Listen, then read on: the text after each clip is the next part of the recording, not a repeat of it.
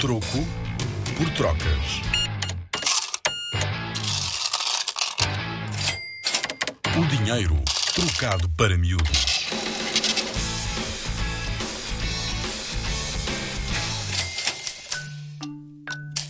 Quando é que inventaram os cofres? Esta mensagem destruir-se-á dentro de 30 segundos. Diz que os primeiros cofres também se chamavam burras. Sim, ouviste bem, burras, porque andavam tão carregados com tesouros que pareciam verdadeiras burras de carga. Estes primeiros cofres surgiram no século XVI e eram feitos de ferro.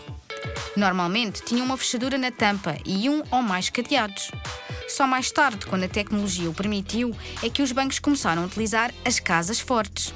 Cofres tão seguros como um forte e tão grandes como uma casa.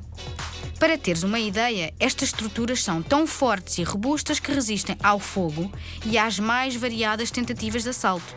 Estes cofres exigem sistemas de segurança muito sofisticados, como câmaras de vigilância, seguranças, detectores de movimentos e muito, muito mais.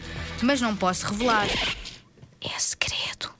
Claro que existem muitos filmes, séries de televisão, bandas desenhadas e desenhos animados que mostram assaltos aos bancos. Mas não é assim tão fácil. Se queres ver uma porta de casa forte autêntica que pesa 16 toneladas, então tens de visitar o Museu do Dinheiro.